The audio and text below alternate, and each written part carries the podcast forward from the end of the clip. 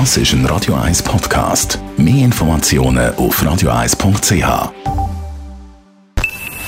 Best auf Morgenshow wird Ihnen präsentiert von der Alexander Keller AG. Suchen Sie den besten Zügelmann, müssen Sie zum Alexander Keller gehen. AlexanderKeller.ch Morgen jährt sich 9-11 zum 20. Mal und jeder mag sich erinnern, wo man am 11. September 2001 war oder was er oder sie gemacht hat. Ich habe gerade an dem Tag erfahren, dass ich schwanger bin.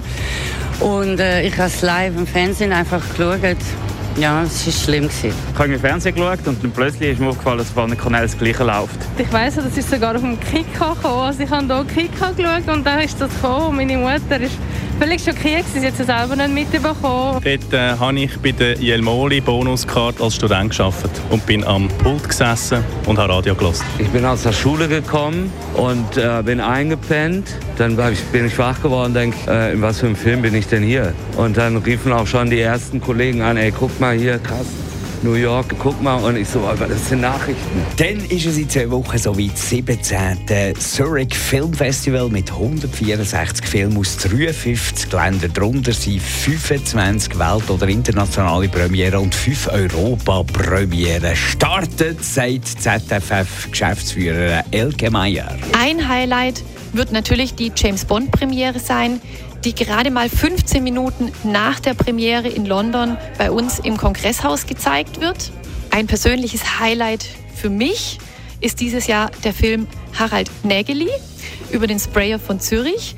Für mich hat der Film die Augen geöffnet. Ich habe Harald Nägeli davor nicht gekannt und seit ich diesen Film gesehen habe, habe ich viel mehr über die Stadt erfahren, laufe mit ganz anderen Augen durch, durch Zürich und sehe an jeder Ecke mittlerweile die Nägeli-Kunstwerke. Dann haben wir in unserer beliebten losen Rubrik über den Gameboy geredet.